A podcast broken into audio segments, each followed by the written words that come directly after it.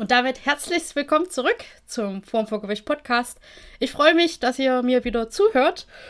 Ja, und ich darf euch heute wieder einen besonderen Gast vorstellen, denn äh, Bildung ist mir wichtig, sich äh, ja, weiter zu informieren ist mir wichtig. Deswegen dachte ich, Mensch, ich pimpe jetzt mal meinen mein Wissensstand auf ein nächstes Level und habe mir einen echten Dozenten eingeladen, einen echten studierten Sportwissenschaftler, kein Pseudo-Bullshitter, wie es heute oft ist. Denn äh, zu Gast habe ich nämlich den lieben Damien Seid.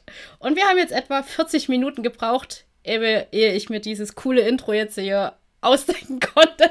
Denn wir haben ja gerade so ein bisschen technische Sachen rumprobiert. Ähm, ich hatte nämlich in letzter Zeit Probleme damit, eine ordentliche Qualität reinzubekommen. Und Damian ist da eigentlich schon ein richtiger Profi. Er hat nämlich seinen eigenen Podcast und hat mir gerade so ein paar Tools in die Hand gegeben. Wir haben ausprobiert.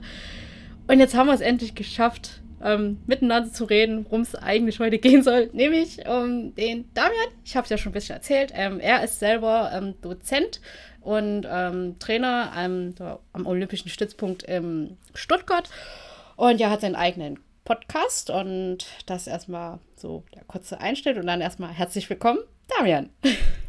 Hey. ja. Hallo. Ja, ich würde sagen, stell dich nochmal selber kurz vor, wer bist du und was machst du im Detail? Also ich bin Damon Seid, ich bin jetzt 30 Jahre alt, lebe mittlerweile in Stuttgart, habe viele Baustellen. Also ich bin einerseits Athletiktrainer, mache auch Personal Training. Ich sage das zwar nicht so gerne, Personal Training, aber das natürlich auch. Bin als Dozent tätig für den Olympischützpunkt in Stuttgart, für die Uni Stuttgart auch schon, Kolping Bildungskolleg mit Physiotherapeuten und auch für so eine Akademie, wo man Fitnesstrainer B-Lizenz und den ganzen Kram machen kann. Ähm, was mache ich noch? Ich bin auch noch in der Kindersportschule tätig und lass mal überlegen. Ja, ich glaube, das war es erstmal. okay, gut. Die erste Frage, also bei dir ist es Damien. Also die englische ja, ja, Aussprache. Damien. Okay, ich hatte nämlich den Damian von Asios Sport schon da und ja, der ist halt der Damian, deswegen ist bei dir so Damien. Okay. ja, den, den, schreibt man noch ein bisschen anders. Ja, genau, das, äh, das war, war halt, habe ich selber überlegt, wie spreche ich das jetzt aus? Ich habe jetzt, gut, gut, dann, dann habe ich jetzt hier den Damien und äh, der andere ist der Damian. Ja, so, genug Gebrabbel. Ähm, du hast es ja schon bereits angesprochen, du bist ja eigentlich der Vollprofi, wenn es um die Lehre und um die Vermittlung von Training geht. Und bei dir ist der Schwerpunkt eigentlich so dieses Athletische oder Athletik an sich. Ganz bescheidene Frage. Was ist eigentlich Athletik? Also ich höre dieses, diesen Begriff äh, in Bezug auf Training so oft, und aber was, was kann man sich darunter eigentlich vorstellen? Das ist natürlich eine gute Frage. Mhm. Auf jeden Fall nicht leicht zu beantworten. Ich glaube, das definiert auch jeder ein bisschen für sich selbst. Also wenn man so mal schaut, Crossfitter nennen sich ja auch Athleten zum Beispiel und sagen, sie wären die fittesten der Welt. Mhm. Fit heißt im Endeffekt ja auch nur angepasst an das Umfeld oder an die Situation. Ähm, das heißt, Athletik kann je nach Sportart ziemlich anders aussehen. Ja. Ein Marathonläufer braucht eine andere Athletik als ein 100-Meter-Sprinter. Für mich ist Athletik im Endeffekt alles ja, stark sein, schnell sein, explosiv sein und ja, auch ausdauern, wobei es natürlich eher nicht so mein, mein Fachgebiet ist. Das heißt, du hast hauptsächlich mit ähm, Kraft, wie nennt man die, Schnellkraft Athleten zu tun, weil du jetzt sagst, also Ausdauer fällt bei dir dann so weg, oder? Ja, alles, was mit Power zu tun hat. ähm, dann, wie ist es bei dir dann selber eigentlich? Was machst du dann für ein Training, wenn du dich ja eigentlich mit allem beschäftigst? Äh, ist ja, also du bist ja hier auf einem Kraft, ähm, ja, Kraft-3-Kampf Podcast. und ich weiß ja, dass du bereits beim Powerlifting, äh, beim Insanity warst und du hast ja auch deinen eigenen Podcast, der ja Kraftraum heißt. Und aber was machst du jetzt eigentlich selber? Wenn, wenn man dich so fragt, hey Damien, was für ein Sportler bist du eigentlich? Also ich sehe mich selber nicht als Powerlifter. Äh, okay, tschüss. Danke für das Gespräch. Danke fürs Zuhören und wir hören uns beim nächsten Mal. Ja, also ich, ich mache hin und wieder mal Powerlifting-Wettkämpfe. Mein Training ist vom Prinzip her auch Powerlifting-Training, kann man sagen. Aber ich komme einfach aus so vielen verschiedenen Sportarten, habe dann mit der Zeit ja aufhören müssen oder aufgehört und habe aber trainiert Und damit ich nicht einfach nur irgendwie rumpumpe äh, fürs Aussehen oder sonst irgendwas, dachte ich, cool, dann mache ich einfach mal Wettkämpfe. Dann habe ich wieder ein Ziel, dann habe ich eine Motivation zum Trainieren. Und dann habe ich, lass mich überlegen, 2011 oder 2012, ich weiß gar nicht mehr genau, meinen ersten Wettkampf gemacht.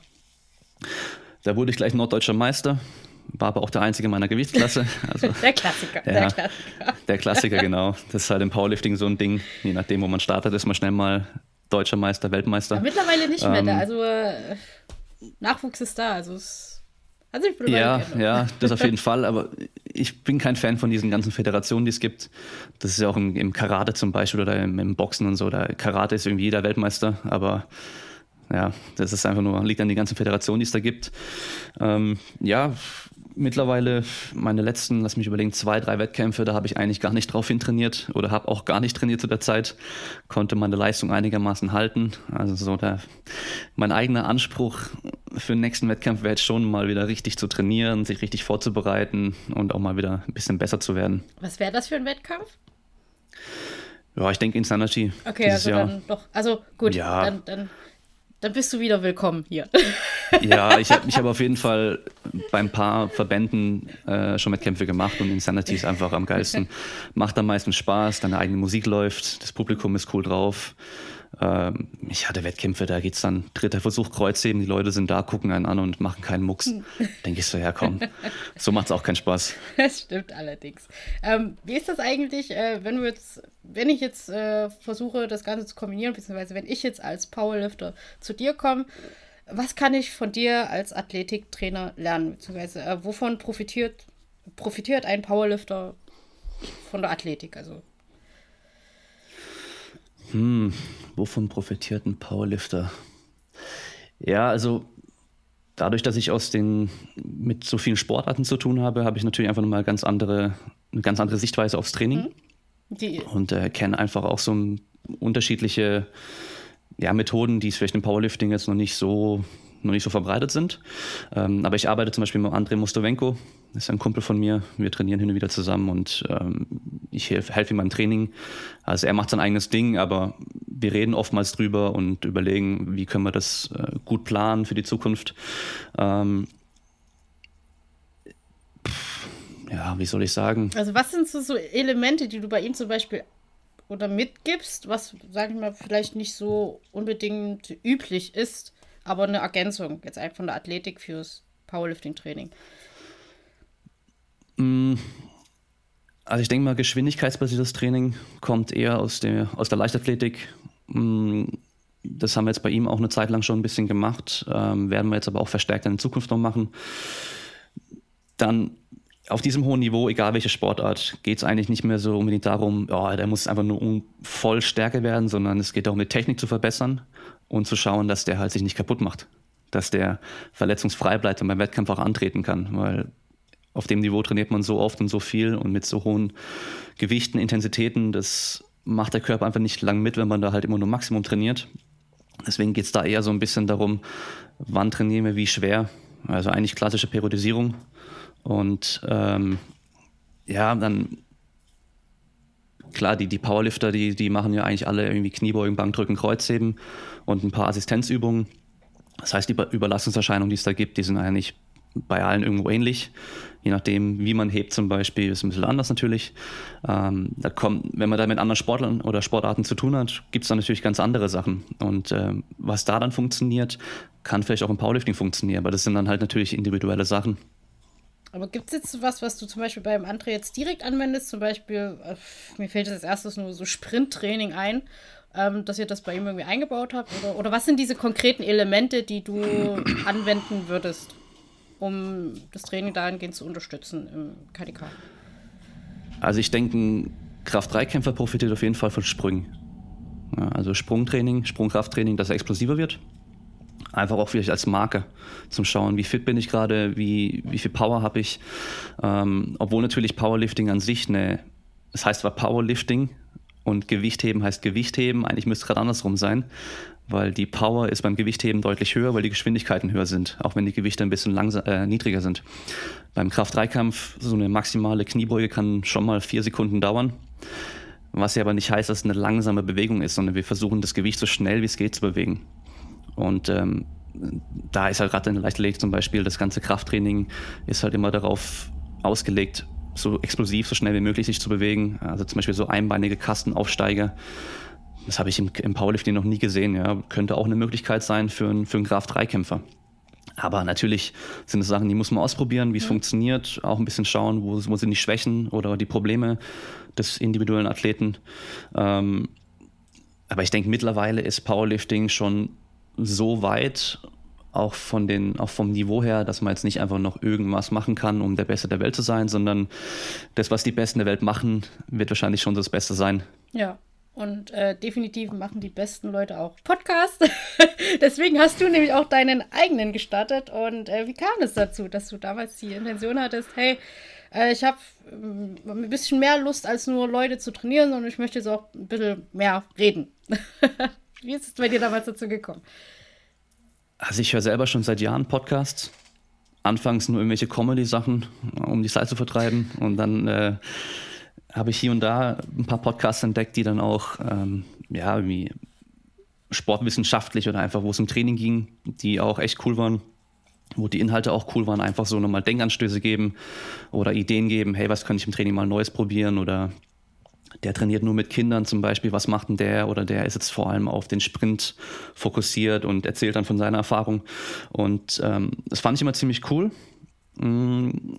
Auf Deutsch, ich habe mich damals umgeschaut, was es da gibt und habe da irgendwie auf die Schnelle nichts gefunden, außer irgendwie so ein paar typische so Fitnesspumper, vegan, keine Ahnung was, so voll alle mit ihrer speziellen Schiene oder irgendwelche Yoga-Podcasts und so. Aber so rein Training, so allgemein, habe ich irgendwie nicht wirklich was gefunden gehabt. Oder wenn ich da reingeschaut habe, war das halt, ja, dann war das halt so dieses, ja, die 15 besten Tipps für, für Sixpack oder keine Ahnung was. So dieses, ja, ich nenne es mal 0815, was halt alle machen. Eigentlich irgendwelche YouTube-Videos nur in Tonform. Und ich selber, ich, oh, ich habe mit diesem Social Media Zeug, Instagram und so, ich muss es zwar tun, theoretisch als Marketing und sonst irgendwas, aber da habe ich so keinen Bock drauf irgendwie. Ja, und ähm, auch Facebook, den ganzen Kram, da habe ich auch irgendwie null Bock drauf. Ähm, und auch Schreiben liegt mir nicht so. Ja, also ich kann wenig gut hinhocken und das irgendwie schreiben. Bei meiner Abschlussarbeit habe ich mich da echt schwer getan, dass es irgendwie alles gut klingt. Und da ist es irgendwie mit, mit dem Sprechen, hockst du dich hin und kannst ein bisschen reden, hast am besten jemand gegenüber, mit dem du zusammen sprechen kannst. Ich habe auch gemerkt, dass ich ähm, viele Podcasts nur höre, wenn ein Gast da ist, weil dann das Gespräch viel natürlicher ist und, und nicht, wenn der Typ dann alleine da ist. Da gibt es eigentlich nur, nur Zach Evernash, den ich mir anhöre, der auch, wenn er alleine ähm, eine Folge macht, dass ich mir den noch anhöre, weil alle anderen sind irgendwie einfach langweilig, ja. ähm, dann hatte ich natürlich so die, die Überlegung, ich habe echt viele Connections, ich kenne viele Athleten aus vielen verschiedenen Sportarten und man kann von jedem was lernen. Weil ich habe dann irgendwann auch gemerkt, so diese reinen Trainingspodcasts, wo es nur darum ging, ja, ich mache bei den Kniebeugen fünf Wiederholungen und ich mache acht Wiederholungen oder keine Ahnung was, die sind ausgelutscht irgendwann. Das, hat, das hört man hundertmal. Und ich fand es viel interessanter zu hören, wie die Leute vom Mindset her zum Beispiel mit dem Training oder mit Niederlagen, mit Rückschlägen, mit Verletzungen so umgehen, ähm, wie dem, was sie im Alltag machen, um, um irgendwie ihren Alltag fürs Training zu optimieren, ähm, was sie für die Regeneration tun, also das ganze drumherum eigentlich und nicht das Training an sich. Das hat mich viel mehr interessiert. Und da dachte ich, ja, da könnte man mal probieren, das einfach mal zu machen. So, so Technikrahmen finde ich auch mal ganz cool, so Spielzeug, also Mikrofone, Computer, was weiß ich was. Das heißt, äh, nochmal was, wo ich mich einlesen kann und ein bisschen ausprobieren kann. Ähm, André war auch gleich dabei, haben wir gesagt, okay, wir machen das zusammen. Ich mache jetzt zwar die meisten Folgen mit Gästen alleine, weil wir einfach nur zwei Mikros haben, aber wir werden also weiterhin hin und wieder immer Folgen zu zweit machen. Und ähm, ja, die eigentliche Motivation war auch dann nochmal so ein, mm, ja, eine Informationsquelle zu geben, die eben nicht diese typische Scheiße ist, die man überall hört, ähm, die nicht fundiert ist äh, oder einfach so. Ja, ich, also man, man hört ja oftmals, ähm, ja, wenn man sich mal die, die, die Kids im Fitnessstudio anschaut, wenn die dann trainieren und man hört ihnen beim Training so ein bisschen zu, wenn die reden, dann ist immer so einer der Anführer, der sagt, wo es lang geht. Und der hat es halt von seinem Onkel, der früher mal äh, 100 Kilo Bankdrücken geschafft hat. Und der hat es halt von seinem anderen Kollegen. Also so dieses, dieses Allgemeinwissen, was halt eigentlich oftmals ziemlicher Quatsch ist. So als Gegenpol dazu wollte ich eben diese, ja, ich sage immer evidenzbasiert, das ist mittlerweile auch ein ausgelutschter Begriff, aber einfach so fundiertes Wissen, was funktioniert ohne den ganzen Scheiß drumherum. Aber da bin ich noch gar nicht dazu gekommen. Also aktuell ist es mehr Interviews mit Athleten, aber die finde ich eigentlich auch ganz interessant. Ich, ich habe äh, einen Live-Hack rausbekommen. Einfach überall den Hashtag No Bullshit setzen und es ist alles, egal was du schreibst, Evidenz. ja, ja, kleiner, genau. kleiner Trick äh, und Hinweis. Muss ich mal probieren. Das mache das mach ich dann, wenn ich äh, anfange, irgendwelche Supplemente oder sonst irgendeinen Scheiß zu verkaufen. Genau, genau. Essential, sage ich dann nur. Ja. Das auch, ja. Jetzt bist du ja jemand, der aus der Praxis und aus der Theorie kommt. Ähm, mhm. Ich nehme an, die Praxis war zuerst da und dann die Theorie oder ist bei dir ein bisschen parallel wahrscheinlich auch. Und äh, da würde ich einfach mal gern fragen, wie beurteilst du dann eigentlich, weil du bist ja selber jemand, der das auch lehrt. Und mhm. wie weit da so für dich Schnittstellen entstehen, wo du sagst, okay, das, was ich selber in, aus der Literatur, aus der Lehre mitnehme, kann ich auch einsetzen und das und andersrum profitiert auch. Also, oder gut, das, das war jetzt vielleicht ein bisschen umständlich erklärt, oder äh, oder was profit oder in deiner Erfahrung, was, was hat jetzt eher von was profitiert? Lehre aus Theorie oder Theorie, äh, Lehre aus Praxis oder Praxis aus der Lehre? Im Optimalfall sollte es eigentlich ein ständiges Hin und Her sein. Also in der Trainingswissenschaft ist es so, die Lehre gab es schon oder die Praxis vor allem gab es schon. Ähm, es gab diese Meisterlehren. Das heißt, man hatte halt den einen Trainer, der irgendwie Erfolge mit irgendwelchen Athleten oder was weiß ich was hatte. Und der hat dann seinen Schülern irgendwann einfach beigebracht, was er macht. Im Endeffekt ein Rezept gegeben. Und so muss das machen. Das sieht man auch heutzutage noch, dass man Trainer hat, die, die hatten einen erfolgreichen Athleten ähm, und versuchen dann dieses Schema auf alle anderen Athleten auch anzuwenden. Aber es funktioniert in der Regel leider nicht. Natürlich gibt es dann, ja, wenn du, wenn du in China die Gewichtheber anschaust, die haben halt nicht nur drei Gewichtheber zur, zur Auswahl, wo sie versuchen, dass die Weltmeister werden, sondern die haben tausende von Gewichthebern. Das heißt, die können bei denen dieses Schema einfach anwenden und die drei, die am Schluss übrig bleiben, die sind dann die Weltmeister. Ähm, ganz klassisch wäre zum Beispiel jetzt äh, Arnold Schwarzenegger mit seinen Leuten, was die trainiert haben. Und dann kam Joe Weider und hat mal geschaut, was machen die überhaupt und hat dann da seine Weider-Prinzipien formuliert. Ja, und, und so war es davor auch schon bei den Gewichthebern. Ähm, man hat einfach nur geschaut, was machen die, was funktioniert. Und die Aufgabe der Wissenschaft ist dann im Endeffekt zu erklären, warum was funktioniert oder warum was nicht funktioniert und andersrum, die Praxis versucht dann auch wieder, wenn es dann irgendwas Neues gibt, das mal zu testen und ja, in der Realität zu sehen, funktioniert es überhaupt oder nicht. Und gerade in der Sportwissenschaft ist natürlich das große Problem, dass wir so viele Faktoren haben, die da Einflüsse drauf haben. Das heißt, wir haben nicht nur Training, sondern wir haben noch Ernährung, wir haben Regeneration, wir haben psychische Belastung, Stress, ja, die Freundin, die Arbeit, die Schule, alles andere sind irgendwelche Einflüsse. Das heißt, das Training, was eigentlich funktionieren sollte, kann unter Umständen nicht funktionieren. Und deswegen ist es natürlich auch nie so, dass man sagen kann, hey, eine neue Studie sagt so und so, jetzt machen wir das auch so und so. Muss nicht funktionieren. Aber wenn man sich Trainingsstudien anschaut, da haben wir oftmals, also gerade irgendwelche Interventionsstudien, die machen jetzt acht Wochen lang ein Training und schauen, ob das effektiv ist. Im Schnitt von mir aus signifikant positiv. Das heißt, der Durchschnitt im Durchschnitt werden alle damit stärker. Dann gibt es da immer so ein paar Ausreißer in beide Richtungen. Das heißt, wenn, wenn der Durchschnitt jetzt war, okay, die haben jetzt 10 Kilogramm beim Bankdrücken draufpacken können in acht Wochen, dann gab es aber auch immer ein oder zwei, die haben 20 oder 25 Kilo draufgepackt. Und dann gibt es aber auch noch einen armen Typen, der ist 5 Kilo schwächer geworden. Ja, aber der Schnitt ist natürlich der, der zählt. Und weil es da so große Diskrepanzen gibt, muss man in der Realität immer schauen, was funktioniert bei dir, was funktioniert bei dir nicht. Ja. Und das kennst du vielleicht selber auch von deinen Kollegen, mit denen du trainierst. Manche, die kommen gut zurecht mit hohen Intensitäten und nicht so viel Trainingsumfang und andere brauchen eben den hohen Trainingsumfang, Intensität ein bisschen niedriger, um da weiterzukommen. Oder allein schon klassisches Kreuzheben und Sumo-Kreuzheben. Ja, wir können natürlich jetzt schauen, Untersuchungen machen mit 10 Leuten oder mit 100 Leuten, was ist besser? Im Schnitt wäre es dann von mir aus das Sumo-Kreuzheben. Dann hast du aber einen Typen, der ist so gebaut, dass für den Sumo einfach nicht passt. Und dann kann die Wissenschaft sagen, was sie, was sie will. Wenn es nicht passt, dann passt es nicht. Also es sollte eigentlich immer so ein, ja, ein stetiges Hin und Her sein. Und ist dann das, was du deinen ähm, Schülern und Studenten beibringst, eigentlich mehr aufs Lehrbuch ausgelegt oder das, was du in der Praxis für relevant hältst zu wissen und auch selber schon an Erfahrung gebracht hast? Also, ähm, also wie gestaltest also ich, du dann deinen eigenen Unterricht oder deine eigene Vermittlung in dem Sinne? Ist? Ich stehe ungern vorne und sage, so ist es. Sondern es kommt immer drauf an. Weil dann kommen ja auch Fragen, hey, ähm, müssen Kniebeugen immer tief sein? Nein, müssen sie eben nicht. Ja, es kommt drauf an. Äh, Im Optimalfall sollten sie tiefer sein als nicht so tief, aber es kommt einfach ganz drauf an. Und ähm, ich bringe natürlich einmal so die, äh, die, die, diese grundlegende das Allgemeinwissen, sage ich mal, ja, also was wirklich aus dem Lehrbuch kommt. Dann bringe ich aber auch immer noch so aktuelle Tendenzen aus der Wissenschaft.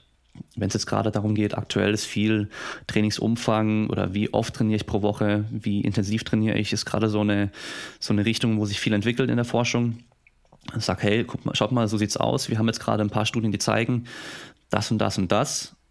Wir haben aber auch eine Studie zum Beispiel, die hat komplett das Gegenteil gezeigt. Und dann bringe ich auch noch natürlich meine eigene Erfahrung. Dann kann ich sagen, ich fahre in der Regel ganz gut bei den Leuten, die so und so sind, wenn wir so und so trainieren. Aber ich habe auch Fälle, da ist komplett das Gegenteil der Fall. Deswegen ist es natürlich schwer, und das hatte ich auch in einem Podcast schon gesagt, ähm, die beste Antwort ist, es kommt drauf an. Es gibt kein, keine pauschale Aussage, die immer richtig ist. Okay, und ähm, ist das bei generell bei deiner Praxis hast du eigentlich hauptsächlich mit Leistungssportlern zu tun oder gibt es auch Leute, die das nur rein hobbytechnisch machen, wo du automatisch irgendwie einen anderen Fokus legst? Ähm, ich habe viel mit Leistungssportlern zu tun, aber ich habe natürlich auch so ein paar normale Leute, die einfach nur, um fit zu bleiben oder ein bisschen besser auszusehen, ähm, Training machen. Ich arbeite eigentlich auch ganz gern mit solchen Leuten zusammen, weil man damit so wenig, so viel schon erreichen kann. Und es sind oftmals Leute, die trainieren schon seit ein paar Jahren, die sagen, hey, ich gehe viermal die Woche ins Fitnessstudio und ich mache eine halbe Stunde Crosstrainer, eine halbe Stunde Kraftzirkel. Ja, was in der Regel nie Kraft ist, was die machen, aber und dann, dann macht man ein paar Kleinigkeiten vom Training her anders, ganz einfache Sachen, so wirklich die Grundlagen und auf einmal tut sich voll viel bei denen, die sind mega happy und ähm, im Leistungssport ist eher so ein bisschen anders, da da versucht man nicht alles über den Haufen zu werfen in der Regel, sondern wirklich nur an diesen kleinen Stellschrauben zu drehen, um dann noch irgendwie was rauszuholen. Weil wenn du da zu viel veränderst auf einmal, kann es halt sein, kriegt, kriegt Überlastungserscheinungen, ähm, Leistung geht in den Keller runter. Ähm, ja, deswegen finde ich es eigentlich ganz cool, dass ich eben mit den Durchschnittsleuten arbeite, mit Leistungssportlern arbeite und auch mit kleinen Kindern arbeite. Also in der Kindersportschule habe ich auch Zweijährige, mit denen wir da was machen, ja. Und das ist eigentlich eine coole Abwechslung, weil immer nur das Gleiche ist auch langweilig. Ja. Bei, bei welcher Zielgruppe hast du eigentlich den meisten, sag ich mal, Experimentierspielraum? Also ich kann mir halt vorstellen, dass dadurch, dass du Leistungssportler hast, bei denen ähm, die Tendenz, mal was Neues ausprobieren oder sich das zu trauen, weniger da ist, weil halt dann doch mehr riskiert wird. Ist das eine Einschätzung? Oder ja, wie ist das da so mit Ausprobieren? Was könnte effektiver sein und was nicht? Also ähm, ja, beim, beim, Leistungssportler musst du natürlich aufpassen. Du kannst nicht äh, vor wichtigen Wettkämpfen sagen, hey, wir machen jetzt mal was ganz anderes. Aber da hast du natürlich ähm, mehr Möglichkeiten, noch so spezielle Sachen zu machen. Bei einem Anfänger funktioniert alles. Das ist natürlich eh das Geilste auch für die Wissenschaft. Ja, du kannst einen Untrainierten nehmen, du kannst, egal was du mit dem machst, der wird immer irgendwie sich verbessern. Hm. Ja, also egal welche Ernährungsform der wählt, egal welche Trainingsform der wählt, ja, wenn, der kann am Anfang, wenn er stärker werden möchte in den Beinen, kann er Fahrrad fahren und er kriegt stärkere Beine, wenn er komplett untrainiert ist. Ja. Und bei einem Leistungssportler, also ein fast austrainierter Athlet, da geht sowas natürlich nicht. Das heißt, da muss man viel genauer irgendwie schauen, was müssen wir jetzt machen. Und das ist auch für mich so der, so der Ansporn, sag ich mal, weil man da da geht es richtig zur Sache, sage ich mal. Also da kann man nicht einfach nur irgendwas machen, sondern da muss man wirklich ganz genau schauen, was mache ich jetzt und was macht Sinn, was macht keinen Sinn. Auch wenn was Sinn macht, kann ich das überhaupt jetzt gerade nutzen oder habe ich da auch Nachteile, die, die dann langfristig zu Problemen führen können. Ja, also da ich habe vom Tennisverband zum Beispiel mal äh, gehört, die hatten einen Typen da, der irgendwie da als Trainer arbeiten wollte und der kam dahin und äh, der hat dann mit denen Vollgas irgendwelche Prowler-Sprints gemacht, äh, was hat er noch gemacht? Ich glaube, äh, Farmers Walks und keine Ahnung was. Der hat die so am Arsch gemacht, dass sie danach kein Tennis spielen konnten. Ja. klar war es ein geiles Training. Ja, mit, mit jemandem, der nur dreimal die Woche trainiert, kannst du es auch machen. Aber die Tennisspieler, die müssen an dem Tag irgendwie eine Stunde zwei Krafttraining machen und müssen dann noch vier Stunden auf dem Tennisplatz und Tennis spielen, Techniktraining machen, ja. Und da kannst du halt nicht einfach so hingehen und sagen, wir machen jetzt Vollgas-Training, ich mache euch voll fertig. Ähm, ja, weil dann erreichst du eigentlich das Gegenteil von dem, was du erreichen möchtest. Und ich sag mal, da ist bestimmt auch so das Internet ein bisschen oder so, so, so die Medien sind ein bisschen schuld dran, dass viele denken, man müsse so trainieren. Wenn man sich Trainingsvideos anschaut im Internet, die, da, da wird nicht gezeigt, wie einer halt submaximale Sätze machen. Da wird immer gezeigt, wie der halt bis ins Limit geht. Ja, dann schaut man sich CrossFit an, die Leute, die sind am Abkotzen am Schluss. Dann schaut man sich Biggest Loser zum Beispiel an. Ja, also da, da, da kommen die mega übergewichtigen Leute, die gar nicht richtig gehen können und machen dann irgendwelche Sprints, irgendwelche Sandhügel hoch mit einem Baumstamm auf der Schulter. Ja, und ich habe eine Zeit lang auch mit so extrem übergewichtigen gearbeitet und die haben halt gedacht, sowas kommt jetzt auch. Und ich habe gesagt, hey, nee, das ist mir viel zu viel Risiko. ja, also erstmal, wenn du dann blöd umknickst, du kannst nicht mehr richtig gehen. Habe ich natürlich nicht gesagt, aber wenn der blöd umknickt, dann ist er voller Marsch und kann auch nicht trainieren. Und dann wird er bestimmt auch nicht abnehmen. Und ähm, ja, das ist einfach so, so ein bisschen so ein Problem, so generell. Ja, und auch im Leistungssport ist es auch so, dass man, da muss man auch bedenken, der Unterschied von einem, von einem Kraftdreikämpfer und einem Gewichtheber zu einem Leichtathleten zum Beispiel ist, bei einem Powerlifter ist der Wettkampf auch gleich das Training. Wir, wir, wir haben da keine so großen Unterschiede. Ja? Also wir müssen im Wettkampf Kniebeugen, Bankdrücken und Kreuzheben. Und genauso können wir auch trainieren. Ein Leichtathlet, der hat nicht nur seinen 100-Meter-Sprint, der hat noch die ganze Laufschule, der hat seine ganze Beweglichkeit, der hat seine ganze Rumpfstabi, was weiß ich, der hat noch, noch Kraftraum. Die haben so viele Sachen, die sie machen müssen. Da ist der Kraftraum nur eine Nebensache. Ja, also die gehen da vielleicht zweimal die Woche rein, je nachdem, in welcher Phase man sich gerade befindet. Und da kann es eben nicht sein, dass man aus dem Kraftraum rauskommt und so schwere Beine hat, dass man dann nicht noch 10 mal 100 laufen kann zum Beispiel. Gibt es eigentlich so Athleten, bei denen du sagst, mit denen trainierst du am liebsten? So, da gehst du als Trainer richtig auf? Gibt es irgendwie so eine Lieblingsathletengruppe bei dir? Ähm, oh, lass mal überlegen. Also rhythmische Sportgymnastik würde ich sagen, da habe ich nicht so Bock drauf. Wieso das? Weil, ähm, ja, die haben einfach nicht so Bock auf, auf Training. Ja? Also das Training, was ich mache, ist natürlich halt schon im Kraftraum und ähm, ich mache dann nicht äh, rhythmisch Sportgymnastiktraining mit denen, sondern halt Athletiktraining. Und da haben die keinen Bock drauf. Genauso, wenn du dann irgendwelche ähm, Spielsportmannschaften hast, die in einer nicht so hohen Liga spielen und die trainieren zwei, dreimal die Woche und dann sollen die noch einmal die Woche extra zu dir kommen oder du kommst dann nach dem Training zu denen. Die haben auch keinen so Bock. Ja, da merkst du einfach, wenn die, wenn es dann darum geht, wir machen Intervalle, äh, da, da geben die nicht Vollgas, da haben die keinen Bock drauf. Ähm, andererseits habe ich mit ein paar Athleten gearbeitet, die wirklich ähm, an der Spitze sind und ich glaube, das macht die auch aus, dass du sagst denen, was sie machen sollen, sie machen es ohne Widerrede. Also wirklich so, okay, das macht mich besser, ich mach's. Und da gibt es dann auch nicht irgendwie, oh, ich sollte 100% geben, ich gebe nur 80%, weil ich keinen Bock habe, sondern die geben immer 100%. Und oftmals ist auch der Fall, dass die dann kommen und die wollen immer mehr machen. Und dann musst du die eher so ein bisschen zügeln und denen gut beireden, dass du sagst, hey, wir sind auf dem richtigen Weg, halte dich an den Plan, mach nicht zu viel, ja, sonst machst du dich nur kaputt. Und das ist bei, den, bei diesen Top-Leuten oftmals der Fall.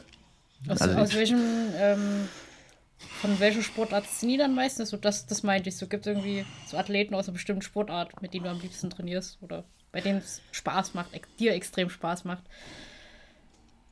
Mm.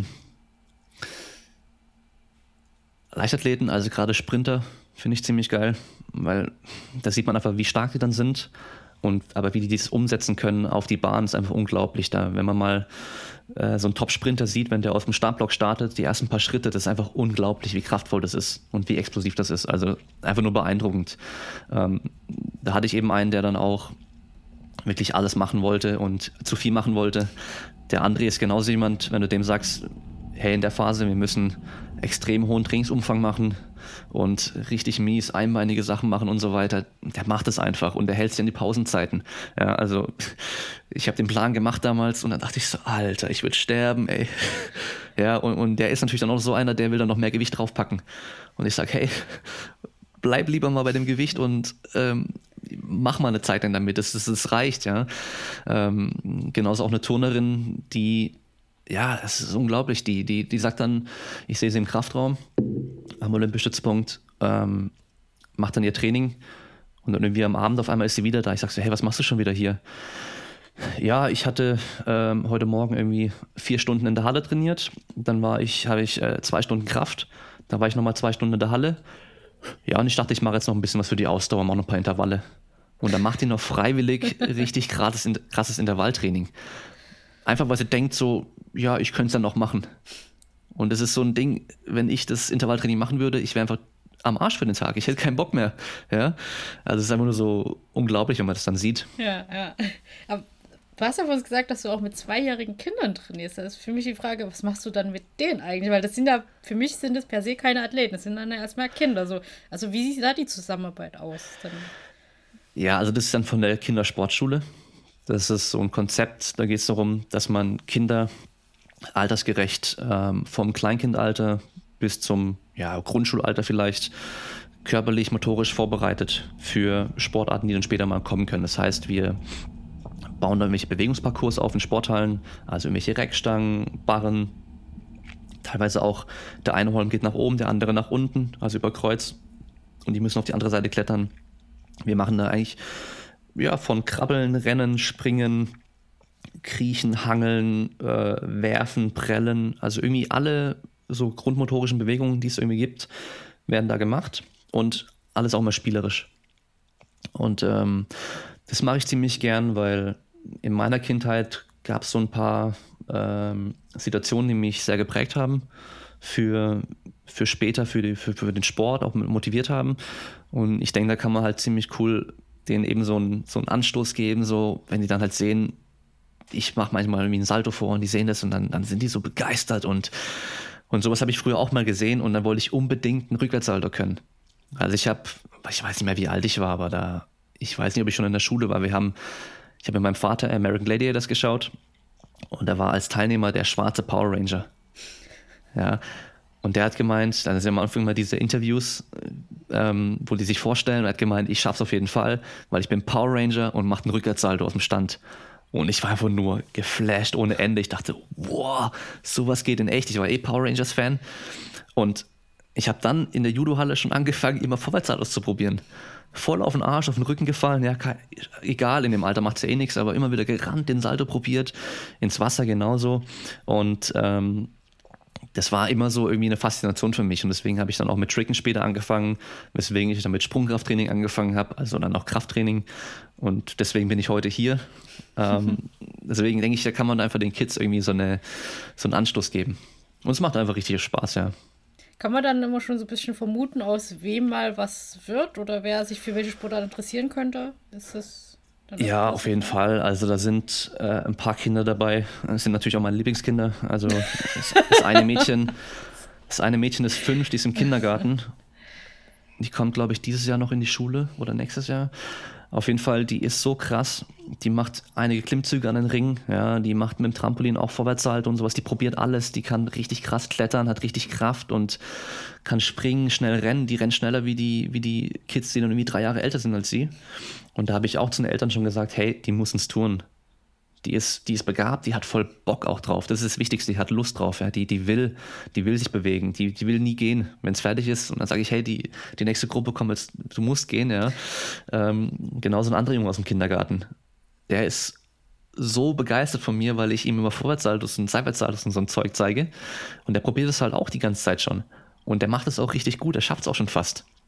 Ähm, ja, also man sieht schon, es gibt natürlich dann noch Kinder, oh, die sind echt eine Katastrophe. Mm. Die möchten einfach nicht. Ja, die da habe ich letztes Mal. Erstmal erst Kindheit. Einfach da habe ich letztes Mal hab ich einen eine halbe Stunde lang einfach durch den, ja, wie soll man sagen, durch den Bewegungsparcours gejagt. Der hat einfach von Anfang bis Ende geheult. Ähm, das ist aber auch so einer, der kommt rein und heult einfach direkt. ähm, die, die Betreuerin, die dabei war, hat gemeint, ist auch morgens, wenn die Eltern den abliefern im Kindergarten, immer ein Riesendrama. Da gebe ich auch den Eltern so ein bisschen die Schuld, die gehen wahrscheinlich drauf ein. Ja. Und ich habe halt gesagt, also der, Also er hat dann geheult. Ich so, hey, warum heulst du? Oh, mein Kopf tut weh und mein Hals tut weh und mein Bauch tut weh. Also dem tut immer alles weh und der ist immer krank und keine Ahnung was. Der hat gar nichts. Und da habe ich gesagt, okay, jetzt suchst du ein Gerät aus und das machen wir jetzt zusammen. Hat das gemacht, hat natürlich währenddessen auch geheult und ich habe dann irgendwie gesagt, okay, weiter nächstes Gerät, nächstes Gerät. Und irgendwann Bis hat er gemerkt, nicht mehr heulen hey, konnte. Auch wenn er, auch wenn er heult, das bringt nichts, er muss es trotzdem machen. Ja, und, und es ist halt auch wichtig, dass Kinder auch dann mal hinfliegen und auch merken, so, hey, ich habe irgendwie, es gibt Grenzen. Ja, also wenn ich die Sprossenwand halt ganz hochkletter oder das Seil ganz hochkletter, dann muss ich auch wieder runter. Und wenn sie halt auch mal hinfallen, dann klar, es gibt halt Grenzen, man muss das auch mal erfahren, dass man auch mal hinfällt und so. Ähm, viele Eltern sind da halt so, dass die die immer schützen wollen. Und das ist immer ganz krass, weil der Bewegungsparcours ist für alle gleich. Also zwei- bis dreijährige mit den Eltern, aber auch sechsjährige. Das ist der gleiche Bewegungsparcours. Das heißt, der muss schwer genug sein für die Sechsjährigen, aber auch angepasst, leicht genug für die Kleinen. Und wenn dann neue Kinder kommen, die Eltern sind dabei bei den ganz Kleinen, dann sind die Eltern, die sind immer geschockt, was wir hier machen. Die sind immer so, oh mein Gott, können die das? Weil ich mache es immer dann einmal vor, jedes Gerät. Die sind zwei, können die das? Ja, aber die Kleinen, die können alles schon. Das ist unglaublich, die können wirklich alles schon. Die Eltern müssen es nur zulassen. Ja, und halt dann auch nicht festhalten beim Klettern, sondern nur dastehen, falls die runterfallen zum Auffangen. Hm. Ähm, führt ihr eigentlich die Kinder dann schon direkt in dieses leistungsorientierte ran, also auch so die ähm, wettbewerbsorientiert? Ich habe also ich habe so die Vermutung, dass man bei Kindern mal vorsichtig sein muss, dass man nicht zu sehr ins Konkurrenzsport ähm, reingeht. Ist das irgendwie bei der Arbeit manchmal so? Hm, also in der Kindersportschule da haben wir das bei den ganz Kleinen noch nicht, einfach weil diese Sozialisierung bei denen eh noch fehlt. Das kommt dann erst so ein bisschen im höheren Alter, so Kindergartenalter fängt es irgendwann an. Und ähm, das Ding ist aber, die Kinder haben das in sich schon drin. Die wollen den Wettkampf eigentlich haben. Die machen das auch immer. Die sehen dann, jemand anderes macht das, dann probieren sie das auch. Und die wollen diese Anerkennung von, von mir, wenn ich in dem Fall dann da bin, wollen die dann haben. Wenn, wenn dann einer sagt, hey, schau mal, und ich sage dann, hey, voll gut, dann hörst du auf einmal überall, hey, schau mal, schau mal, schau mal. Und die wollen dann alle auch hören, bestätigt haben, hey, gut, was du machst. Ja, also es fängt dann schon an, wenn die dann ein bisschen größer werden, dass wir dann auch so Spiele zum Aufwärmen machen, wo es natürlich auch um Wettkampf geht. Ja, weil ich finde, es ist auch ganz, ganz wichtig, dass die mal verlieren. Ja, und auch mal gewinnen. Natürlich gibt es auch welche, die sind generell besser bei vielen Sachen, aber es gibt immer Spiele oder, oder Sachen, wo die halt nicht so gut sind. Dann verlieren die auch mal.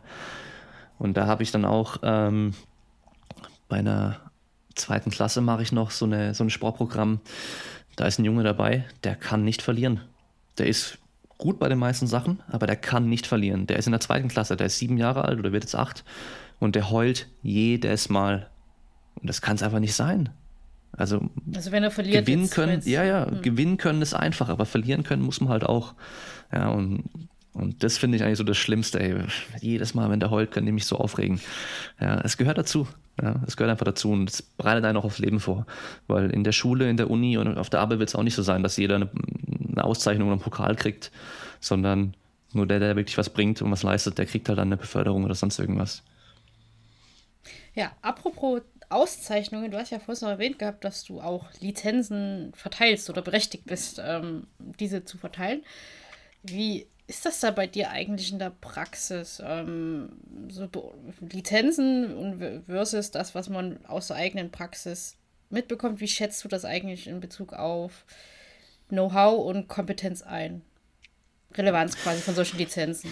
Weil du ja direkt in solchen Arbeiten involviert bist. Würde mich auch interessieren, dass das, was bei diesen Lizenzen aktuell gefordert ist, du das als entsprechend, leistungsentsprechend siehst, dass man das damit rausgehen kann und Leute trainiert.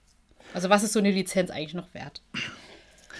Ja, das ist auch für mich so ein interner Streitpunkt, sage ich mal, mit mir selbst, weil ich habe 2010, habe ich selber eine, eine Fitnesstrainer B-Lizenz gemacht. Einfach mit der, mit der Absicht, dass ich dann in der Uni eher angenommen werde. Äh, hat nichts gebracht, war nämlich die falsche, die ich gemacht habe, beim falschen Verband oder, oder was weiß ich, was das war. Auf jeden Fall da hatte ich auch einen sehr guten Dozenten. Den habe ich auch mittlerweile am Olympischützpunkt wieder getroffen, zufälligerweise, weil der mit äh, einer Gruppe auch dann dort war. Ähm, war selber auch ein Sportwissenschaftler. Aber je nachdem, wenn du Pech hast, hast du halt einen Typen vor dir stehen, der selber gar nicht in der Praxis arbeitet, der halt irgendwie auch nur ein paar Lizenzen gemacht hat und keine Ahnung wirklich hat und dir einfach nur diesen Stoff, den der vorgegeben wird, einfach nur runterrattert. Und da lernst du halt nicht viel. Ähm, da, wo ich jetzt bin bei dieser Akademie, das habe ich während dem Studium angefangen zu machen, äh, einfach um Geld zu verdienen. Ja, das, das war einfach. Ich habe, die kümmern sich ja natürlich um alles, die Leute melden sich da an. Ich kriege von denen das Skript. Das sind für acht Tage sind es 700 Seiten äh, PowerPoint-Präsentation. Also schon richtig, richtig viel. Ja, also für mich auch zu viel. Wenn ich Präsentation halt, da steht nie was drauf. Da ist nur ein Bild oder vielleicht ein Stichpunkt und sonst steht da nichts drauf. Und da stehen halt komplette Texte drauf, weil es halt auch gleich das Skript äh, zum Lernen für die, äh, für die Leute ist. Ähm, inhaltlich sind die auf jeden Fall äh, sehr gut. Ja, also ich würde sagen, 95 Prozent von dem Zeug, was drin steht, ist auf jeden Fall auch richtig. Ähm, es sind ein paar Sachen drin, wo ich sage, die sind irrelevant, die ist einfach nur Zeitverschwendung, das denen jetzt irgendwie zu, zu, zu erzählen. Ähm, von den Leuten, die teilnehmen, ist halt so, die wenigsten sind äh, wirklich äh, ambitionierte Sportler selber oder, oder, oder Fitness-Kraftsportler. Ja, da sind ein paar dabei, die machen zwar schon äh, irgendwie Bodybuilding oder, oder auch Powerlifting habe ich schon gehabt ähm, oder, oder trainieren ambitioniert im Fitnessstudio. Da sind voll viele dabei, halt irgendwie so typische Hausfrau, Mitte 45, die jetzt nochmal Karrierewechsel machen möchte und oh, ich werde jetzt Personal Trainerin. Ja, ähm, hat noch nie ein Fitnessstudio von innen gesehen. Hatte ich schon. Also das ist. Oh. Zwischenschritt wenn, ist wahrscheinlich immer noch so Ernährungsberater, ist das, oder? Ich glaube. Ja, das gibt es auch als Lizenz, kommt, die mache ich aber nicht. ähm, also ich sag mal so, wenn man diese Lizenz macht, das sind äh, vier Wochenenden, danach ist man auf jeden Fall nicht ein richtig guter Trainer. Ja, ein richtig guter Trainer, da gehört nicht nur Wissen dazu, da gehört auch die Persönlichkeit noch mit dazu. Also ich hatte da schon Leute drin sitzen, wo ich gesagt habe, hey, vor allem als Personal Trainer, wo es noch um Verkauf geht, um Marketing geht, Verkaufsgespräche, da habe ich gewusst, das wird bei denen nichts. Die, die, die haben ja nicht mal vor, vor der kleinen Gruppe irgendwie den Mund aufmachen können. Wie sollen die dann vor jemandem sitzen und dem den Preis auf den Tisch schauen und sagen, ja, so viel bin ich wert, das zahlst du mir jetzt? Ähm, das wird nicht funktionieren ich sage den Leuten auch immer, ihr müsst weitermachen, ihr müsst weiter das Zeug lernen und nehmt eine Freundin oder einen Kumpel und sagt, hey komm, ich trainiere dich für drei Monate und wir trainieren zusammen. Und dann habt ihr schon mal die Erfahrung. Deswegen war ich auch anfangs in meinem Studium, auch davor schon habe ich immer im Fitnessstudio gejobbt, weil ich dann zigtausend Trainingspläne geschrieben habe und Einweisungen gemacht habe mit den Leuten. Das heißt, ich habe Erfahrung sammeln können. Davor habe ich immer gesagt, hey, Training an Geräten ist voll scheiße die ganzen Leute im Fitnessstudio, die Trainer, die haben keine Ahnung, die geben den Leuten irgendwie einen Plan mit Beinpresse, Brustpresse und äh, Kabelrudern. Warum zeigen die denn nicht Kniebeugen, Kreuzheben, die freien Übungen, ja? Bis ich dann selber im Fitnessstudio gearbeitet habe. Du hast eine Stunde Zeit, hast jemanden vor dir sitzen, der keinen Bock wirklich hat. Und wenn du dem eine Kniebeuge beibringen willst, brauchst du vielleicht drei Stunden, bis der einigermaßen gescheit eine Kniebeuge an dem Tag kann. Weil die Woche drauf sieht es wieder ganz anders aus. Und dann merkt man einfach, okay, es hat schon einen Grund, warum eine Beinpresse in dem Fall einfach einfacher ist. Ähm, ich hatte auch das bei der Akademie, da sind immer zwei Dozenten da, vor allem bei der Prüfung. Und äh, bei einer Personal Lizenz äh, war ein anderer Dozent da, der war halt jetzt, der war jetzt nicht äh, Sportwissenschaftler und so, so richtig im Training krass drin. Der trainiert nur mit äh, irgendwie älteren Leuten und macht nur draußen so ein bisschen Training.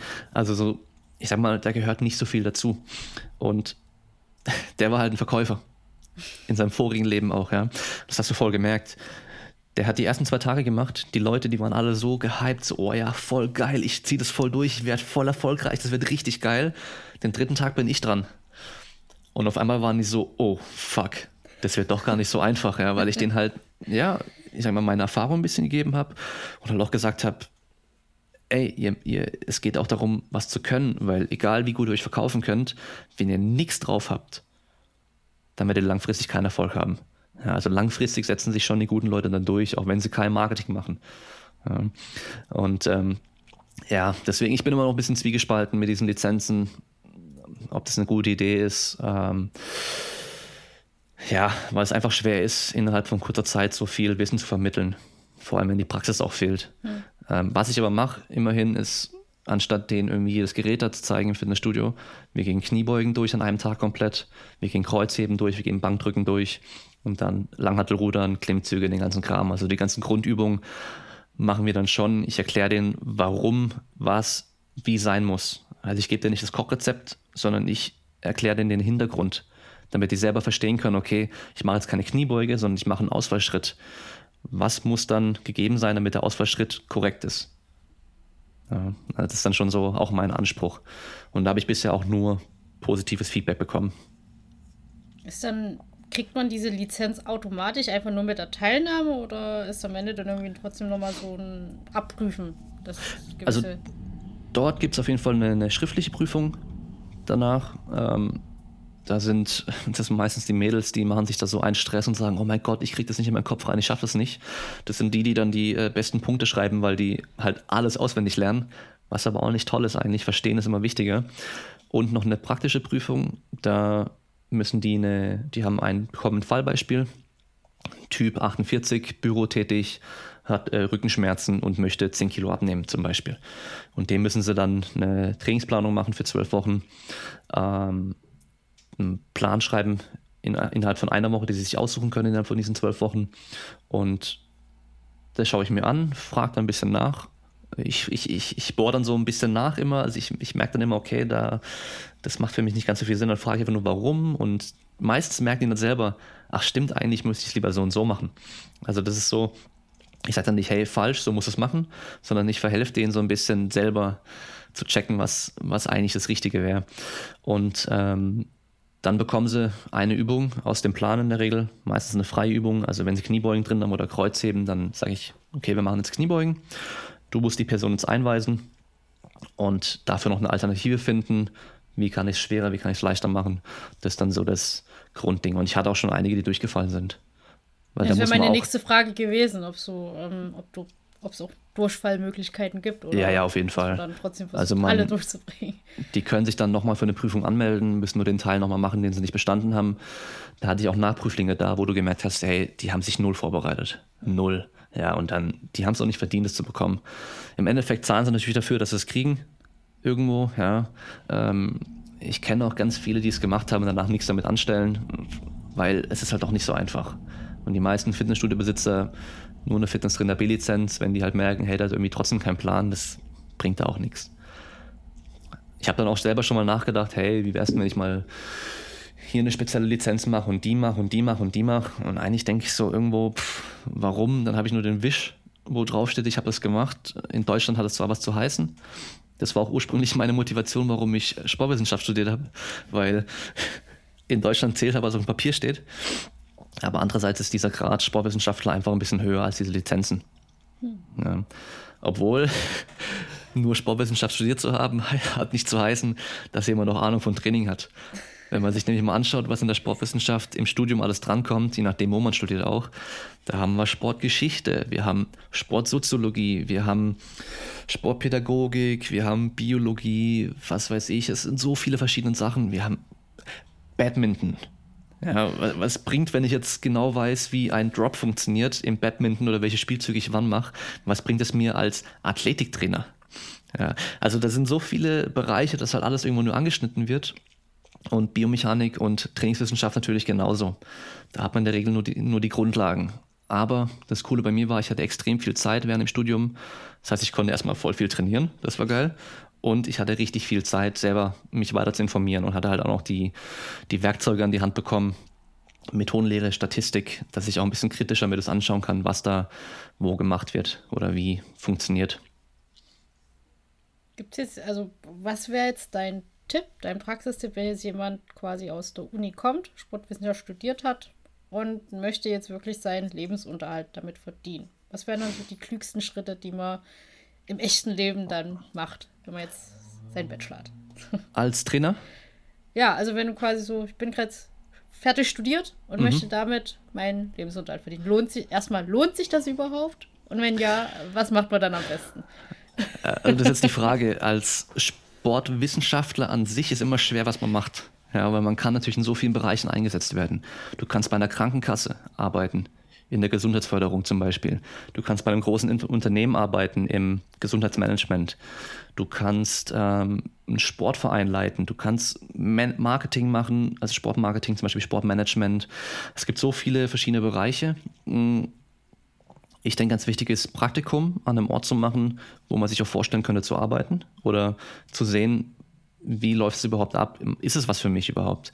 Ähm, ich habe mein Praktikum am Olympischützpunkt gemacht. War auf jeden Fall richtig gut, weil ich denke immer noch, äh, Studium ist vor allem dafür da, Connections zu äh, knüpfen. Ja, weil die Connections sind am wichtigsten. Ich habe so viele Angebote und Möglichkeiten gehabt, dadurch, dass ich die richtigen Leute kannte. Die hätte ich nicht gehabt, wenn ich, ja, wenn ich in Freiburg geblieben wäre damals und nicht nach Stuttgart gewechselt hätte zum Beispiel. Und dann finde ich das Wichtigste ist einfach die Praxiserfahrung. Schon während dem Studium. Mach eine Trainingsgruppe. Äh, jeden Samstagmorgen irgendwo hier treffen, trainieren, kostenlos anbieten, ganz egal. Hauptsache Erfahrung sammeln. Ja, oder im Fitnessstudio jobben, auch wenn es nicht so cool ist. Ja, auch wenn man nicht viel Geld dafür kriegt. Und ja, Lebensunterhalt verdienen, da kommt es immer so ein bisschen drauf an. Du musst natürlich schon selbst gucken, wo du bleibst und ist viel auf selbstständiger Basis. Ähm, generell als Athletiktrainer bis auf Fußball, würde ich sagen, oder gibt dann vielleicht noch Golf und Tennis, die haben halt viel Geld. Da wirst du meistens nicht reich. Also das auf keinen Fall. Ich hatte ein krasses Angebot ähm, von einem Fußballverein im Ausland. Ähm, in Nordafrika war das. Da hat, ähm, die haben einen neuen Trainer bekommen oder mit einem neuen Trainer Verhandlungen geführt aus Deutschland und der hat einen Athletiktrainer gesucht, der Französisch spricht. Und dann hat er einen Kollegen gefragt, der Sportgeschäfte hat und der kannte einen Kollegen vom OSP und hat gefragt, hey, hast du jemanden, der Französisch spricht und ein guter Trainer ist? Und ich war der Einzige, der ihm eingefallen ist. Ja, dann habe ich mit dem Trainer gesprochen. Das war ein mega Angebot.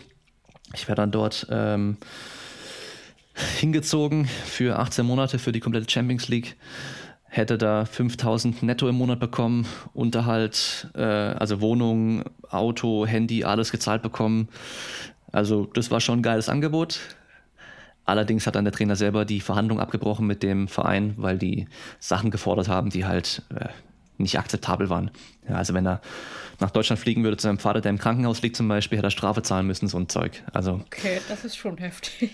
ja, aber es, manchmal hast du halt Glück und bekommst sowas. Ja. ja. Bei mir hat es nicht ganz geklappt, im Nachhinein ist ganz gut. Wenn eine Tür sich schließt, öffnet sich eine andere. Und ähm, ja, ich denke mal, solange du, solange du gut bist und irgendwie deine eigenen Werte oder eine Wertvorstellung hast und der auch treu bleibst, dann langfristig wirst du auf jeden Fall Erfolg haben, wenn du hinten dran bist.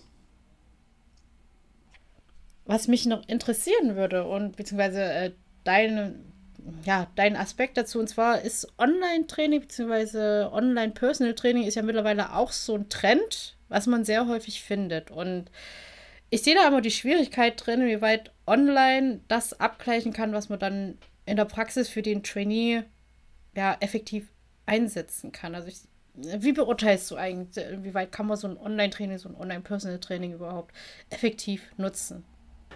Ja, also da kommt es wie immer wieder voll drauf an. Ich denke, Online-Training ist wahrscheinlich der falsche Begriff, man soll es eher Online-Coaching nennen. Weil für mich Training ist immer in Person eigentlich. Und das Coaching, da, ja, da, da gibt man einem nur so den Weg vor und den Weg gehen muss der äh, Trainee aber selbst.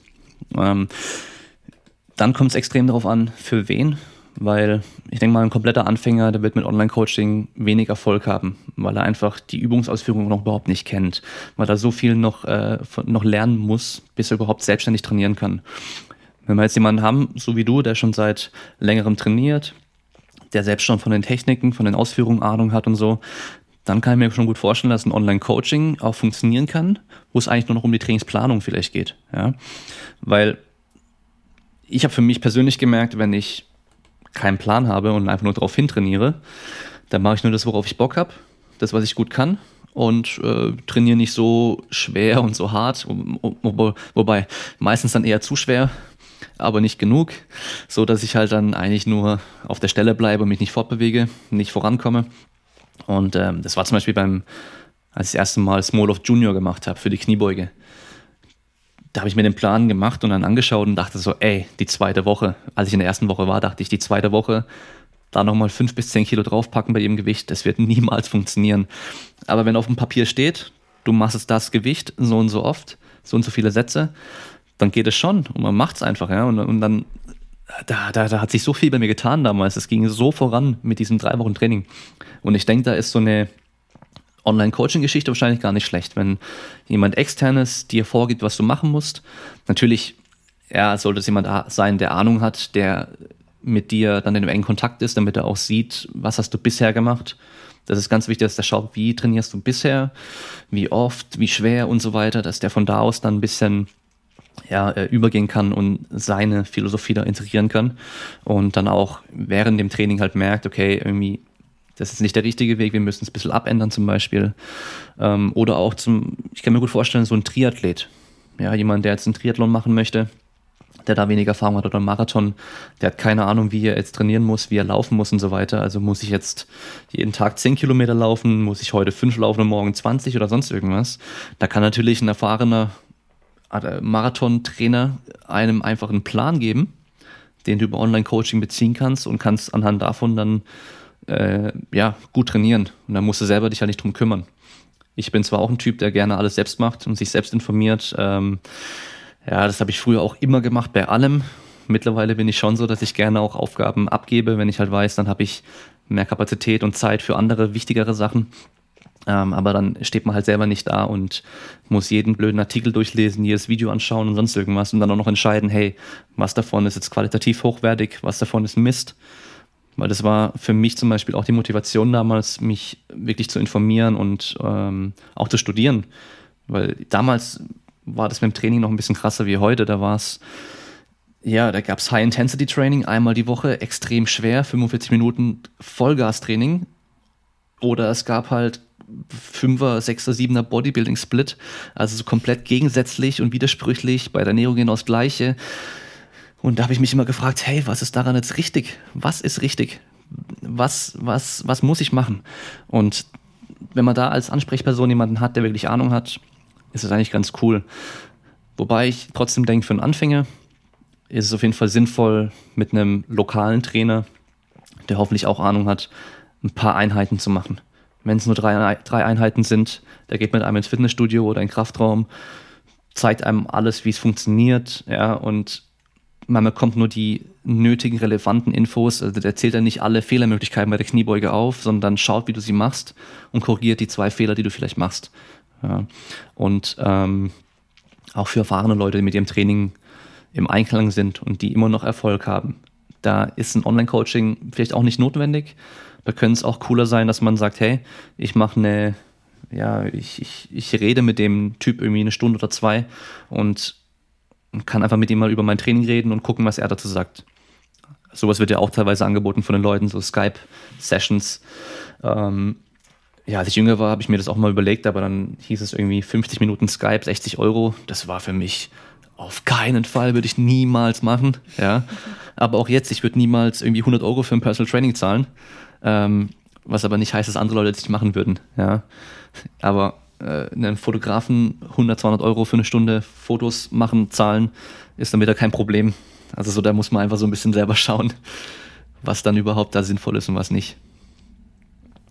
Ähm, inwieweit kann man denn überhaupt rein über Online-Defizite ausgleichen? Also kann ein Athlet, der ein PT hat, mhm.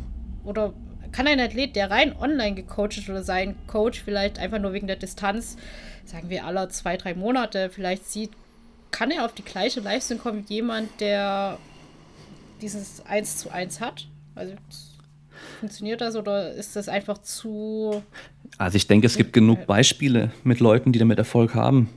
Ähm, andererseits denke ich, es wahrscheinlich immer besser, wenn man den Trainer direkt vor Ort hat. Also jetzt auch zum Beispiel. Das ist natürlich immer die Variante, aber das ja. ist ja quasi so meine Frage, wie weit kann man da überhaupt entgegenwirken? Weil das ist Boah, ich denke, es ist ganz schwer, da irgendwie zu sagen, wie gut es funktioniert oder eine Zahl zu nennen. Irgendwie 90 Prozent kann man erreichen oder so. Ich glaube, das kommt auch ganz arg auf die Person drauf an. Ähm, viele Leute wollen ja einen Personal Trainer haben, damit sie so den Ansporn haben zu trainieren oder überhaupt was zu machen.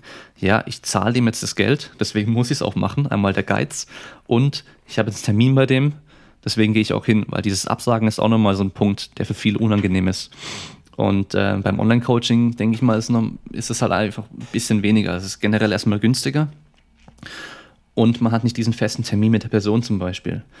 Ich meine, ich sitze gerade in meinem Home-Gym, ich könnte mir jetzt eine Kamera aufstellen oder meinen Laptop hinstellen. Man könnte über Skype oder halt über einen Livestream oder sowas, könnte man jetzt trainieren. und mein Coach könnte mir dabei zuschauen. Und ich könnte live mit dem Training machen. Er kann mich zwar nicht spotten, er kann aber sehen, was ich mache und kann dann auch direkt Feedback geben. Ja, ähm, Im Online-Coaching wird er wahrscheinlich oft auch mit Video gearbeitet, dass man sich filmt bei den, ähm, bei den Übungen. Ja, ich denke, das ist auch alles nicht schlecht. Aber wenn man die Wahl hat, würde ich immer vor Ort eins zu eins sein oder auch in einer kleinen Gruppe. Aber direkt vor Ort ist wahrscheinlich immer besser, weil man halt den direkten Kontakt hat. Beim Feedback zum Beispiel ist auch so eine Sache, man sollte mit Feedback nicht lange warten. Also wenn man jetzt zum Beispiel eine Laufschule gerade macht, ja, und wir machen Kniehebeläufe, dann soll ich direkt, wenn der mit den Kniehebeläufen fertig ist, dem Feedback geben, dem Athleten. Und nicht erst warten, bis er zurückgelaufen ist, getrunken hat und wir noch irgendeine andere Technik gemacht haben. Ja, weil man ist einfach ähm, aufnahmebereiter und kann es besser umsetzen, wenn das Feedback sofort kommt. Und wenn wir jetzt beim Online-Coaching ein Video machen und schicken das dem und am nächsten Tag kommt eine Antwort zurück, ist es halt kein direktes Feedback, sondern zeitlich verzögert. Klar, man kann sich das Video nochmal anschauen, aber ja, du kennst wahrscheinlich selber, auf Video ja. sieht es oftmals anders aus, wie es anfühlt. Ja, ja eine ja. Wiederholung kann sich ultra schwer und ultra langsam anfühlen. Auf Video ist sie schnell, ja, aber dann ist halt bei dir gerade irgendwie der Trainingszustand so, dass, dass du vielleicht einfach nicht so fit bist oder nicht gut, nicht gut im Training drin bist, hat man ja meistens nach einer Pause, dass sich alles schwerer und langsamer anfühlt. Und da ist halt dann dein Gefühl und das Video einfach nicht das gleiche. Und wenn der Coach dir halt dann direkt Feedback geben kann, ist es wahrscheinlich immer besser. Und wenn man jetzt nur dieses Online-Coaching-Setting hat, ähm, wie kann man da das Beste rausziehen? Also im Sinne von, also du hast schon gesagt, Feedback ist äh, enorm wichtig und wie kann man generell die meiste Effektivität von so einer Form von Coaching beziehen? Hm, ich denke mal viel Kontakt, also viel Kommunikation. Also wie fühlst du dich, äh, wie schläfst du und so weiter, weil man damit einfach ein bisschen besser schauen kann, wie das Training läuft, ähm, wie die Regeneration auch läuft. Weil klar, ich kann jetzt hingehen und irgendwie voll krassen Plan schreiben und der Person in die Hand drücken und sagen, ihr machst jetzt drei Monate, danach äh, reden wir wieder mal miteinander und machen einen neuen Plan. Wenn aber nach einem Monat die Person voll am Sack ist, dann kann der Plan noch so toll sein, der wird nicht mehr funktionieren.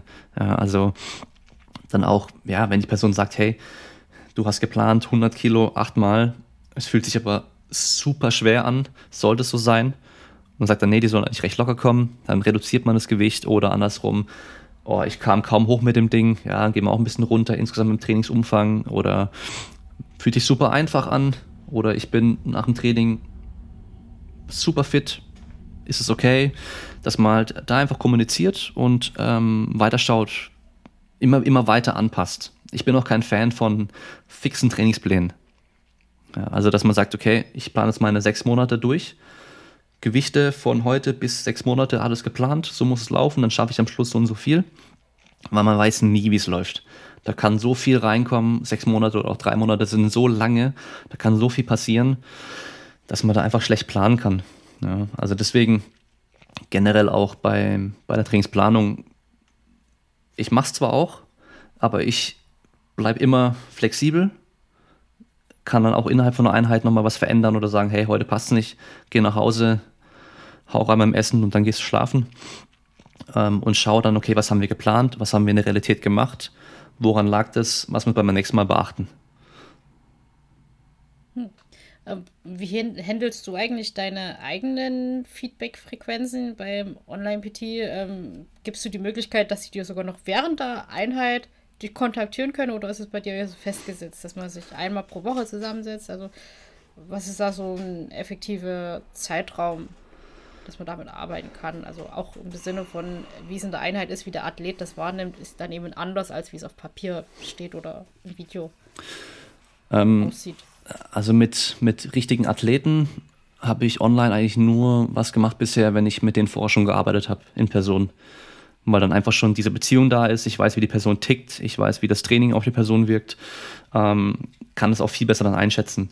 Sonst waren es eigentlich eher dann Leute, die ja irgendwie extrem viel abnehmen möchten, wo dann wirklich, es sind nur Kleinigkeiten vom Training her und von der Ernährung, Kleinigkeiten, die wir erstmal verändern müssen, um dann damit schon was passiert. Ähm, und da ist dann auch meistens so, dass ich dann sage, hey, du musst innerhalb von der Woche deine drei Trainingseinheiten machen. So und so und so müssen die aussehen. Wann du die machst, ist mir erstmal egal. Ja, die können sich einteilen, wann sie wollen. Ähm, direktes Feedback wird schwer. Ich bin schlecht zu erreichen in der Regel. Also ans Handy gehe ich nie ran. Mein Handy ist immer lautlos und äh, ohne Vibration. Das heißt, Anrufe verpasse ich generell immer. Ähm, ich sage auch, wenn jemand äh, mit mir was ausmachen möchte, sage ich ja, schreib lieber eine E-Mail oder bei WhatsApp und ich antworte, wann es dann geht. Oder Sprachnachrichten per WhatsApp finde ich gut, weil das ist wie ein Telefonat, nur ich kann es mir anhören, wann ich, wann ich Zeit habe und ich kann antworten, wann ich Zeit habe. Ähm, ja, also deswegen in der Regel entweder abends nach dem Arbeiten oder halt morgens vorm Arbeiten. Da kommt dann die Antwort. Oder halt zwischendurch, wenn es auf dem Handy ist, mal schnell hier und da eine Kleinigkeit. Aber ja, generell mache ich nicht so viel Online-Coaching, weil es einfach, ja, ich habe meinen Anspruch und das dann so 100% den Leuten zu geben darüber, ist halt schwer. Sehr schön. Dann ähm, haben wir jetzt einen umfassenden Einblick bekommen, wie man Karriere machen kann oder auch nicht in dem Bereich. Nee, ähm, sehr cool. Also äh, wir haben jetzt wirklich viel Input gehabt, so viel Praxistheorie. Das finde ich immer ganz interessant, so wie man dann, ja, was rauspicken kann, was man dann wirklich verwenden kann, weil das, das, sehe ich immer so als Problem, wenn man so Sachen liest oder sich informiert, das dann für einen selber immer anwenden zu können. Deswegen äh, finde ich sehr schön, dass du jetzt so ein paar Dinge auch genannt hast, die man dann im echten Leben dann auch ja, sieht und Nutzen draus ziehen kann. Ja, Damien, äh, Damien. ähm, ich bedanke mich für deine Zeit und den äh, ganzen Wissensstoff, den du mir jetzt auch vermittelt hast. Ein sehr interessanter Einblick auch in deine Arbeit. Ähm, klingt auf jeden Fall cool, was du selber machst und was du auch schon über die Jahre ja, mitgenommen hast, äh, an Praxis auch. Ja, und äh, fand ich sehr cool. Und da ähm, bedanke ich mich bei dir auf jeden Gerne. Fall, dass du dir heute die Zeit genommen hast. Ja, und ähm, würde dir dann einfach so Schlusswort noch geben. so deine Message mm, an die Welt draußen. Meine Message. ja, ich habe es schon mal gesagt, es kommt drauf an. Ist so die beste Antwort auf jede Frage. Eigentlich überall, ja. In, in jedem ähm, Bereich, eigentlich was egal. Was hast du studiert? Also. Was studierst du? Wirtschaftswissenschaften. Wirtschaftswissenschaften ja, genau. ist auch immer so der beste also, Fall. So, es kommt aber drauf ist an. einfach, kann man eigentlich überall anwenden. Es kommt drauf an, wenn du jemanden hast, der sagt, hey, du musst so und so trainieren. Hinterfrag das ein bisschen, warum. Weil irgendwo es funktioniert leider alles. Alles kann funktionieren. Ähm, ja, wenn ihr mehr hören wollt von mir, dann könnt ihr gerne meinen Podcast mal anhören. Heißt der Kraftraum Podcast. Ist auch auf iTunes, ähm, auf damonside.de. Und ja, wenn ihr Fragen habt, könnt ihr mich immer gerne kontaktieren. Ja, also geht mal alle rüber zum Kraftraum. Dort findet ihr einen Haufen an Experten, also mit denen Damien tatsächlich schon geredet hat. Das ist eigentlich ganz cool. Also äh, wer jetzt hier bei mir so ein bisschen ist, sieht ja, dass es mehr so auf dieses Unterhalten und Socializing ist. Und bei Damien kriegt man wirklich so Fachwissen mit und auch ähm, aus dem Profibereich, da er auch Leistungssportler da hat. Von da, ähm, ja, äh, bedanke ich mich bei dir, dass du heute bei mir da warst und äh, ja, auch, dass du deinen eigenen Podcast hast, der eben nochmal so was anderes ist, nochmal eine andere Perspektive, wirklich so in dieses äh, Profibereich und von oben quasi mal zu sehen. Ja, und äh, dann hoffe ich, dass es euch soweit gefallen hat und ihr auch was mitnehmen konntet von dem, was äh, Damien eben weiß und auch kann. ja, und äh, dann hoffe ich, dass wir uns beim nächsten Mal wieder hören. Und bis dahin wünsche ich euch noch einen schönen Nachmittag, morgen, Abend, wo ihr gerade eure Zeit verbringt. Und dann hören wir uns beim nächsten Mal. Ciao.